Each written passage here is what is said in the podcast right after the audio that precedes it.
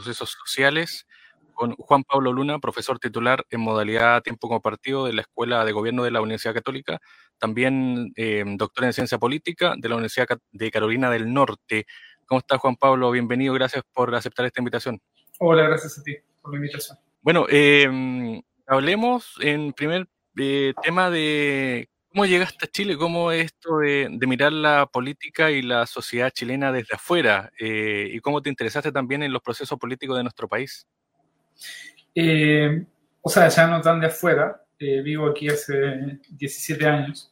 llegué, digamos, por, por esencialmente interés académico eh, cuando empecé a hacer mi tesis de doctorado, Chile era, era, era, un caso interesante y junto con mi país de origen, Uruguay, era, era como, se veía como excepcional en, en, América Latina por, eh, por la estabilidad de su sistema de partidos y, por, digamos, de alguna manera, la trayectoria democrática luego de la transición a la democracia.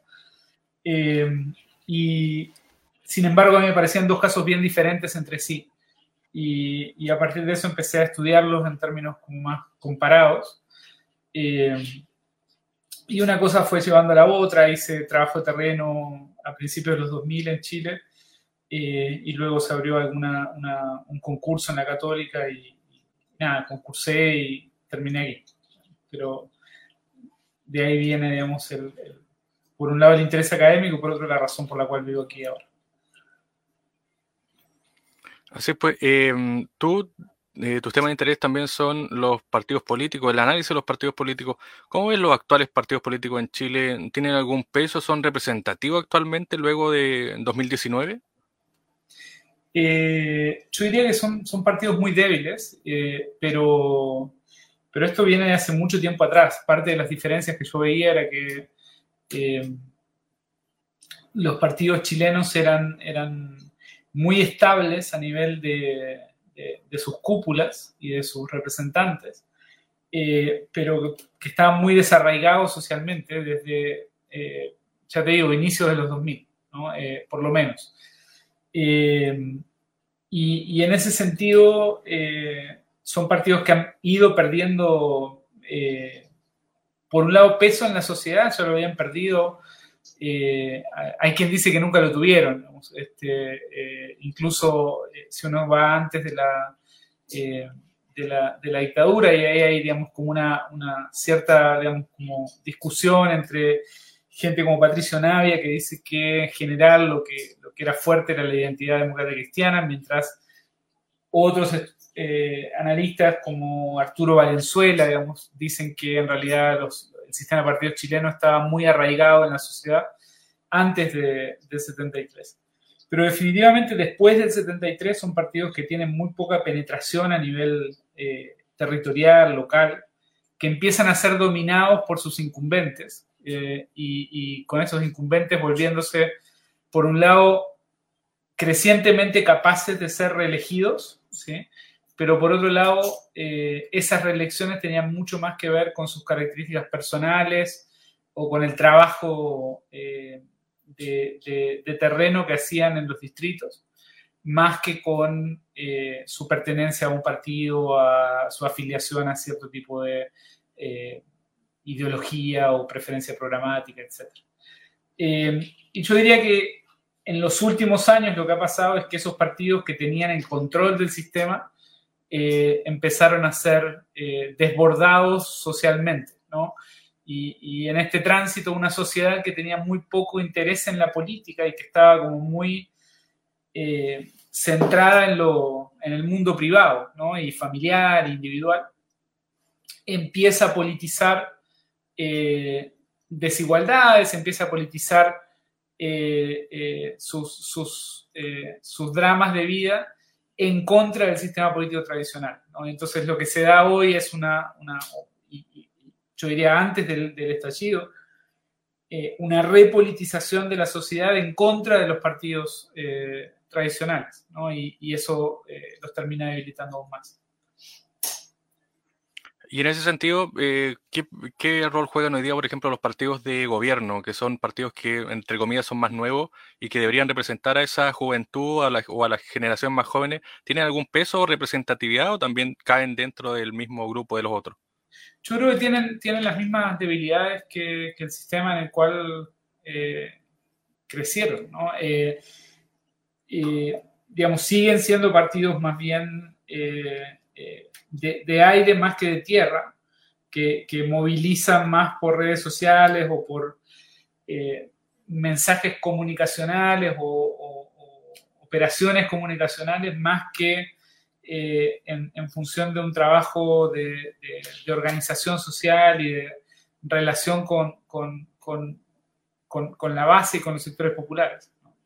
Eh, incluso el Partido Comunista tiene eh, ese mismo rasgo, digamos, es un partido que eh, desde siempre también, digamos, es un, eh, muy elitista, ¿no? O sea, es un rasgo más bien de la sociedad chilena que, le, imprime a sus partidos y, donde es muy difícil encontrar, digamos, como canales de relación fluida entre la sociedad civil y, las élites partidarias.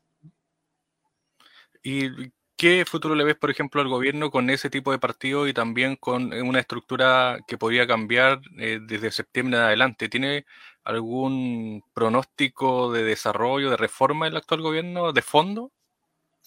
Eh, yo creo que tiene el problema justamente de, la, debilidad política tiene que ver con esa falta de organización, ¿no? Eh, creo que la, fortaleza que tiene es que refleja bien un, cambio generacional y que tiene, digamos, casi por, defecto, digamos, el, ser representante de las nuevas generaciones de, chilenas y chilenos y la nueva sensibilidad, digamos, un plano más cultural, ¿sí? Eh, de, cómo esta sociedad ha ido cambiando pero por otro lado tiene mucha fragilidad en términos de eh, eh, su, su, capacidad de vertebrar conflictos en, en la sociedad. ¿no? Eh, esta es una sociedad donde hay una cantidad de conflictos que emergen todos los días y que yo diría, llegan a la, a, la, a, la, a la, moneda directamente, ¿no? sin, sin mediación, sin articulación, sin vertebración, sin posibilidad de eh, arbitrar cuál es más urgente, cuál eh, puede, puede, esperar un poco. Eh, entonces, eso tiene que ver con un, vacío de, representación política. Y, eso le pena al gobierno también. Este, el, gobierno hoy enfrenta muchas demandas muy urgentes todas, pero sumamente desarticuladas, a las cuales es muy difícil eh, hacer frente sin descontentar rápido o, sin descontentar eh, eh, masivamente a parte importante de quienes lo votaron. Y, creo que tiene que ver, lo que hemos visto estos, estos meses, tiene que ver justamente con, esa contradicción o con ese dilema. y, respecto a, tú me preguntabas respecto a, post 4 de septiembre yo creo que eh, hay que entender que, el 4 de septiembre no termina nada eh, y, que eh, en el mejor de los casos, si, se aprueba el texto de la nueva constitución, lo que va a pasar es que se va a abrir un periodo en el cual, este, y un periodo largo en el cual este texto va a ser adaptado, va, va a demorar en tener efectos, ¿no? Eh, y, el tipo de efectos que requiere eh, vertebrar la política en Chile o revertebrar la política en Chile, eh, son efectos, digamos, que solo se van a ver en el mediano y en el largo plazo si es que se ven. En ese sentido, a, propósito, volviendo un poco atrás, em, ¿cuáles son los responsables finalmente del estallido de 2019? ¿Es la derecha, es la izquierda, es la concertación, es la dictadura? ¿Cómo ves tú, de acuerdo a tu análisis, por qué finalmente la fragmentación, el quiebre se produce ahí y cuáles son los responsables? Eh, yo tiendo a, pensar que son, eh, eh, es un proceso, ¿no? Y, en ese proceso están involucrados distintos actores y distintos elementos.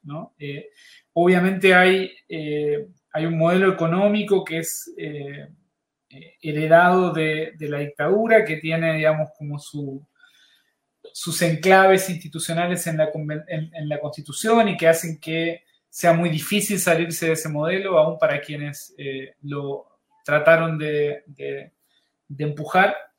Eh, y después hay un proceso en el cual, eh, como te decía, hay un distanciamiento creciente entre la política y la, sociedad. Hay una, un proceso a través del cual la política empieza a mancharse en, términos de, de su colusión, corrupción, eh, relación eh, eh, non santa con, con, el mundo empresarial, con empresas, digamos, que, por ejemplo, a nivel local generaban muchísimo daño en términos ambientales, por ejemplo. Y, todo eso, digamos, empieza, digamos, a, generar un, pues, por un lado un vacío y por, otro lado, un descontento eh, que, de alguna manera emerge en, 2019 y que había emergido antes en clave local. No, hay que olvidarse que entre el 2011 y el 2019, eh, y, antes incluso de las movilizaciones estudiantiles, eh, en términos más de, explosiones locales, el, sistema empieza, digamos, a ver múltiples estallidos locales en contra de empresas extractivas, en contra de eh, nuevos emprendimientos, eh, el problema de la Araucanía, eh, todo eso, digamos, va generando un, sustrato relevante. Y yo diría que lo otro también tiene que ver con una clave más demográfica o, sociológica, ¿no? que es, por un lado, eh, un, o sea, que, tiene que ver con los efectos de un modelo de crecimiento en el cual eh, se, le, se, le, promete, digamos, la promesa del modelo es que eh, quienes inviertan en la educación de sus hijos, quienes inviertan, digamos, en, formarse, van a tener vía meritocracia acceso a, a, la movilidad ascendente. Y si bien eh, algo de eso hay, eh, sobre todo en un contexto de estancamiento económico a partir del 2014, 2015, eh, lo que empieza a pasar es que las nuevas generaciones que invirtieron en educación, que se endeudaron por la educación, dejan de encontrar pegas que tengan que ver con su nivel de calificación. Entonces se encuentran endeudados, se encuentran sin trabajo, con trabajos que no les permitan repagar las deudas este, que, que, adquirieron para educarse, con sus padres y abuelos jubilando y empezando a, recibir eh, pensiones que se pensaban en hacer otra cosa y que terminan siendo eh, pensiones bien miserables, con problemas de salud. Eh, y todo eso yo creo que termina, digamos, generando este, este eh, el, sustrato del estallido. Y, a eso hay que agregarle eh, el mejor representante de los abusos del modelo ¿sí? y, de, las inequidades del modelo en, la moneda Y, no entendiendo nada. Entonces, ese, ese combo, digamos, eh, me parece que, que, es un combo, digamos, que termina siendo explosivo. De hecho, tú escribiste un libro que se llama La chusma inconsciente. ¿Cómo nace ese libro? Eh, me imagino que también está ahí metido todo lo que hemos conversado, eh, pero sé que no es solamente un libro de un año para otro, sino que es una recuperación, un camino que se fue dando, ¿no? Sí, mira, este libro es... Eh, son, hay, ese libro es el más reciente de dos, que el otro se llama En vez del optimismo, que salió en 2017. Y, ambos son recopilaciones de columnas que salieron en CIPER en su momento y en tercera dosis. Eh, perdón, son, son, todas de CIPER. Yo, he seguido escribiendo en tercera dosis ahora, pero todas las columnas que están ahí son, son, son salieron en CIPER académico. Eh, Y, lo que hacen esas columnas desde 2016, si no me equivoco, en, adelante, es eh, tomando cuestiones de la contingencia y tomando, digamos, como, eh, eventos de estos años, eh, intentar reflejar el tipo de crisis que tiene Chile y, el tipo, digamos, de proceso en el que a mí me, parecía que Chile estaba metido este, desde, hace años. Entonces, hay unas columnas y algunas de esas fueron incluidas en, esta, en, La Chusma Inconsciente, que es el libro del año pasado, eh, que son del 2016, 2017, en la que de alguna manera se anticipa algunos de los problemas que, después empiezan a, hacerse más evidentes. Eh, entonces hay, hay, como algunas columnas pre-estallido, otras columnas en el medio del estallido, otras columnas eh, de, post-estallido, pandemia y, campaña electoral del año pasado. Y en ese sentido... Eh, perdón, y, solo, para cambiar, en, la introducción del libro hace, intenta, digamos, como, como dar cuenta de, esta trayectoria de la que hemos hablado eh, en este rato. Leí por ahí una columna, creo que fue en CIPER, de hecho, eh, o en un diario, no, no recuerdo bien. tú hablabas de la fragmentación social ¿Nos puede explicar un poco ese tema y también cómo se sale eso? Porque es un tema de mundos que no se encuentran. Sí, sin duda. Eh, a mí siempre me, asombró lo, partida que está esta sociedad en términos eh, no solo socioeconómicos, sino territoriales. Este, eh, y, esa partición tiene que ver también con quienes gobiernan y quienes gobernaron todo este tiempo y quienes no, no estuvieron, digamos, y, no tuvieron acceso a, a, puestos de, poder político. Entonces, eh, de alguna manera estas desigualdades y estas, este, que no son solo de ingreso, que tienen que ver con, con, una serie, digamos, de, aspectos importantes. Por ejemplo, digamos, eh, hoy el narcotráfico es parte, digamos, de, de la discusión eh, nacional pero esto viene pasando hace eh, mucho tiempo eh, eh, a, nivel de sectores poblacionales, no solo urbanos, sino también en pueblos rurales. Y, la élite nunca se había enterado de esto, pensaba que Chile estaba como, de alguna manera, fuera de, este problema. entonces, yo creo que parte del problema que tiene Chile es que eh, digamos, todos vivimos en burbujas muy desconectadas unos de otros y unas de otras, eh, donde, eh, y, quienes gobiernan viven, digamos, también en su burbuja y, es mucho más frecuente para ellos ir al aeropuerto que visitar una, sectores populares o poblacionales.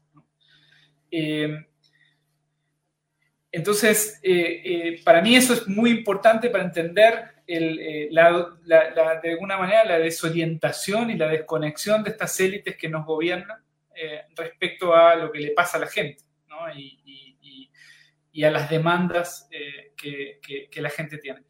Pero también esta fragmentación se da a nivel dentro, digamos, de las burbujas, ¿no? O sea, cada uno está más bien en en la, suya, cada uno está más bien, digamos, buscando su propia salida. Eh, hay mucha desconfianza a nivel de las comunidades, eh, hay mucho resentimiento, y es muy difícil, por tanto, digamos, articular eh, esta organización social y esta estructura de la cual, o a la cual hacía referencia al principio como, como uno de los déficits de, de, representación que tiene, que tiene Chile. Te doy un ejemplo de hace muchos años. Eh, me acuerdo, digamos, eh, eh, de estar entrevistando en Lo a, a grupos, digamos, de, pobladores, 2002, 2003, ¿no? y me acuerdo que había dos organizaciones que estaban, básicamente, tenían el mismo problema, estaban tratando de solucionar las mismas cosas. ¿sí? Tenían, estaban a una cuadra y media, dos cuadras, ¿sí? 200 metros de, diferencia, o sea, de un pasaje a otro.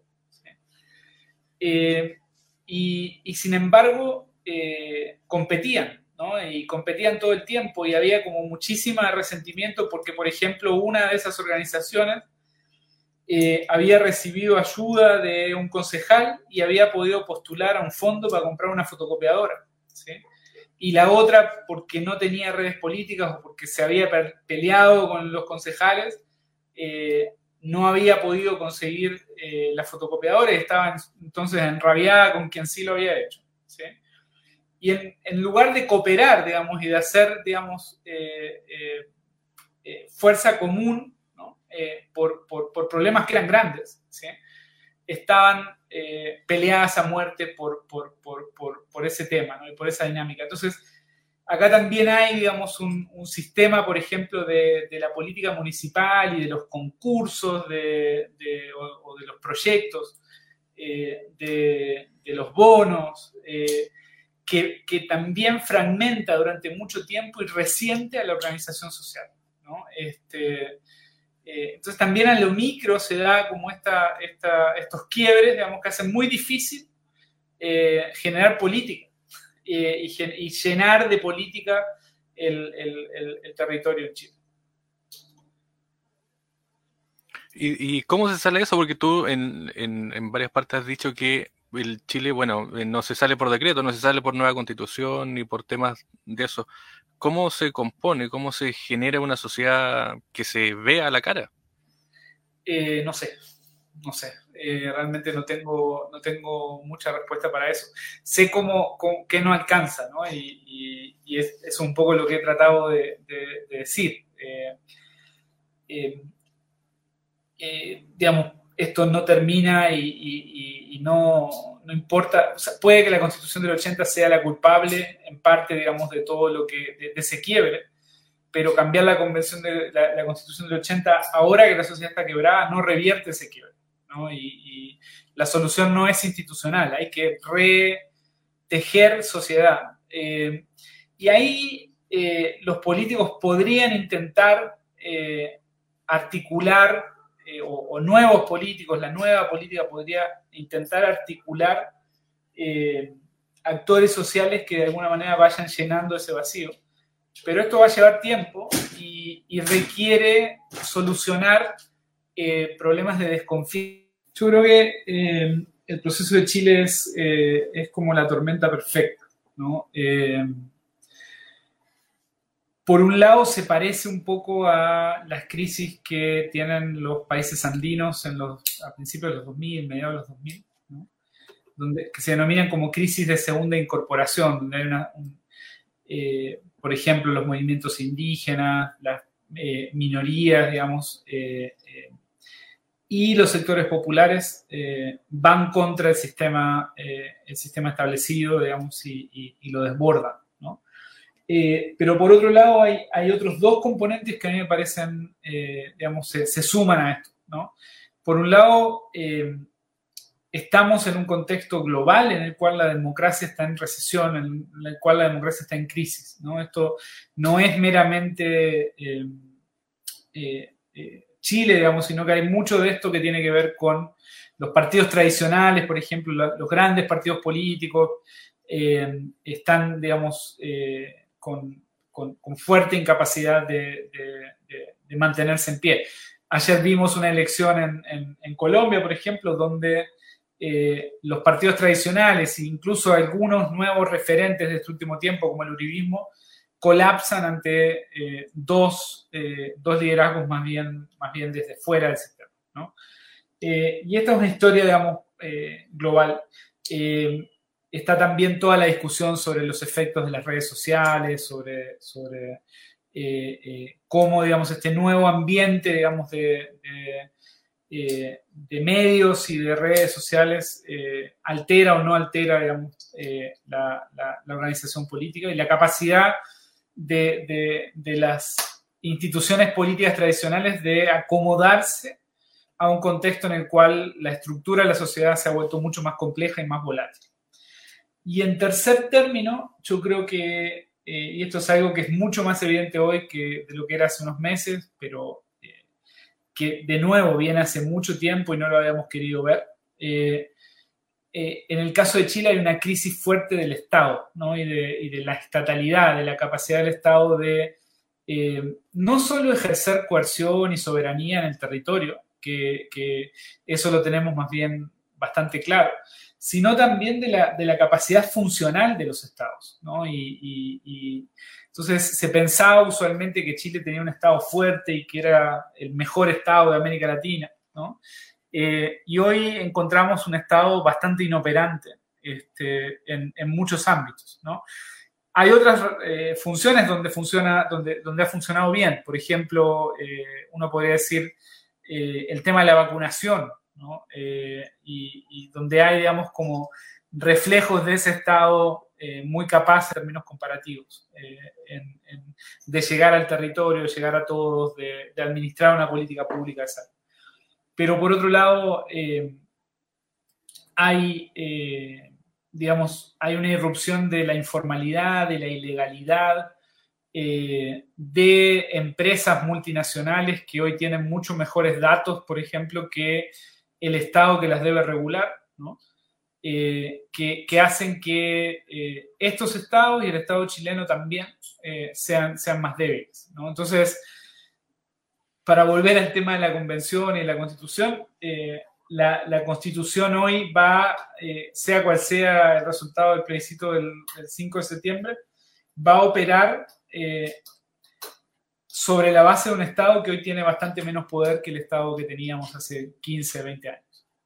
Este, y, eso es un problema. Entonces, la, crisis chilena es como este combo, ¿no? y y tiene un componente adicional, y, termino con esto, perdón. Eh, también Chile tiene un modelo de desarrollo agotado, ¿no? Tiene un modelo de desarrollo que eh, está basado va, eh, esencialmente en la explotación de materias primas, materias primas que generan un daño ambiental y que han generado un daño ambiental a nivel local bastante, que hoy es bastante evidente y que es insostenible hacia adelante.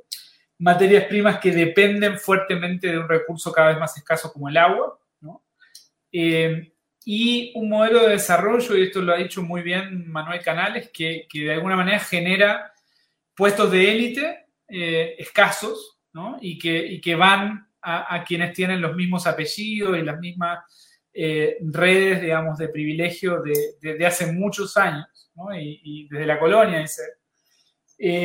y puestos de baja calificación y baja retribución, que son los únicos que hay disponibles para eh, el resto de la población, independientemente de cuán calificada esté esa población. Y, esto genera, digamos, obviamente, eh, no solo un, cuello de botella hacia el desarrollo de Chile y hacia el crecimiento, toda una sociedad que, una economía que no crece hace mucho tiempo, eh, sino que también reproduce la desigualdad y reproduce el resentimiento y, la frustración de expectativas. y obviamente también uno se podría hacer la pregunta, eh, ¿qué viene después? Eh, porque esto ocurrió, por ejemplo, al principio del siglo XX, después de la Primera Guerra Mundial con Alemania, Italia y países que finalmente terminaron en dictaduras, en totalitarismo, y donde también los populismos, entre comillas, parece que están ahí a la vuelta de la esquina muchas veces con este tipo de crisis, ¿o no? Sí, y, tenemos, digamos, en el mundo de nuevo un, proceso de recesión democrática, sea por... por eh, a mí no me gusta mucho el, concepto de populismo, creo que es un concepto bien estirado, pero, pero estos eh, liderazgos que se vuelven más bien autocráticos y, autoritarios, eh, o bien, digamos, procesos en los cuales hay una, inestabilidad cíclica, ¿no? de de las instituciones y, del sistema político. Uno podría pensar en Perú como un ejemplo extremo de eso.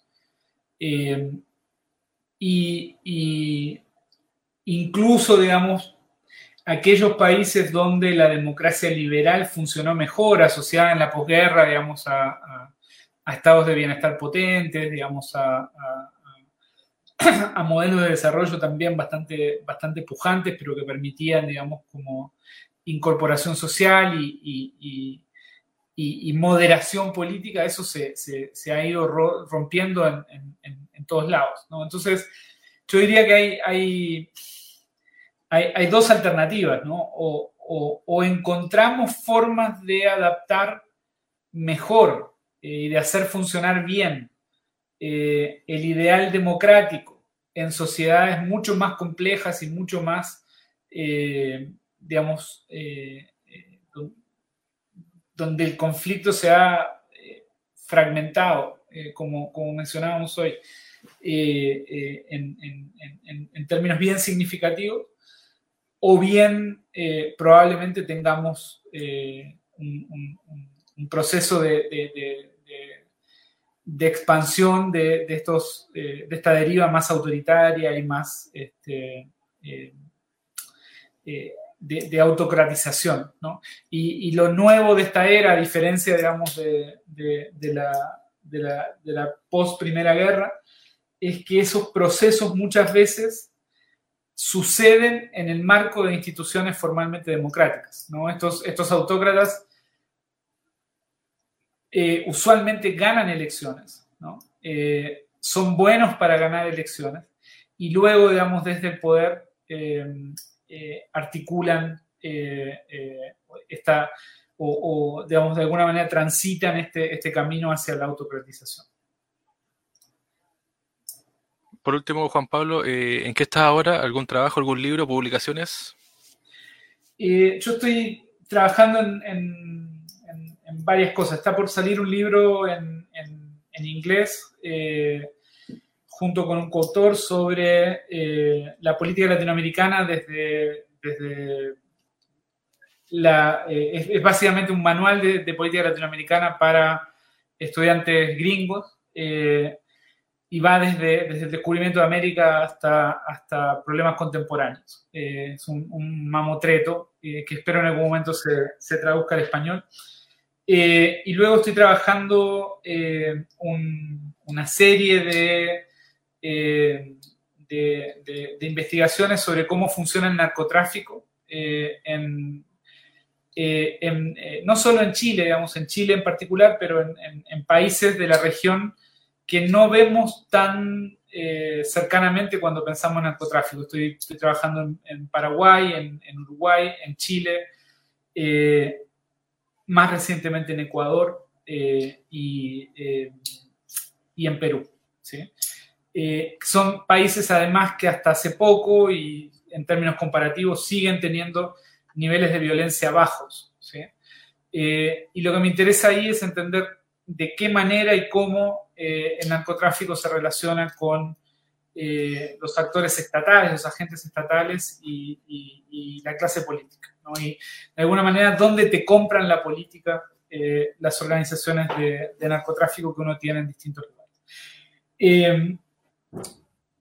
yo diría que eso, en, en, el caso de Chile también estamos con un proyecto milenio que se llama Biodemos, tratando de entender mejor cómo funcionan eh, las democracias violentas. ¿no? Entonces, parte de, lo que nosotros argumentamos en el proyecto es que las democracias latinoamericanas actuales son violentas, incorporan mucha violencia estructural, pero también violencia criminal eh, y, violencia política, sin dejar de ser formalmente democráticas. Entonces, la idea es tratar de entender mucho mejor de lo que hemos entendido hasta ahora, me parece, eh, esta combinación aparentemente paradójica entre eh, regímenes democráticos, instituciones democráticas y violencia.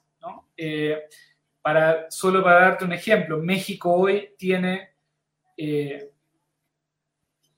miles de desaparecidos más que los que tuvo el Cono Sur durante las dictaduras sangrientas, digamos, de los 70 y los 80. ¿sí? Eh, y las tiene cuando eh, eh, el, país transita hacia la democracia, a partir del 2000. Entonces, uno no pensaba usualmente en, desaparecidos, que además son mujeres en general, son niñas, ¿no? son periodistas, en, el contexto de una democracia. Y sin embargo, eso es hoy una, de las realidades con las que nos topamos en América Latina y también en Chile. Muy bien, pues Juan Pablo Luna, académico eh, uruguayo, pero chileno, yo creo ya, con, el tiempo. Eh, te agradecemos, obviamente, los, estos minutos. Eh, y bueno, Mucho éxito, éxito en, las labores y, bueno, éxito también en, la formación de otras, de otras personas. Eh, y bueno, vamos a estar atentos a lo que sucede de aquí en adelante. Parece que la situación tiende a, mezclarse con, cosas que aún no, se sabe muy bien qué va a pasar. Sí, tenemos, tenemos con qué entretenernos y, enfatizo eso último como dijiste. Eh, para mí es eh, no solo, digamos, como un placer, sino también como un, mandato el, intentar formar eh, nuevas generaciones, digamos, de, cientistas sociales eh, que, que, no solo piensen en el paper, sino que también piensen en, y, fundamentalmente, que estén orientados a, entender, digamos, y a, conectarse con, con la realidad en la que vivimos. Muy bien, pues un abrazo Juan Pablo, que esté muy bien, gracias por el tiempo. Un abrazo, nos vemos.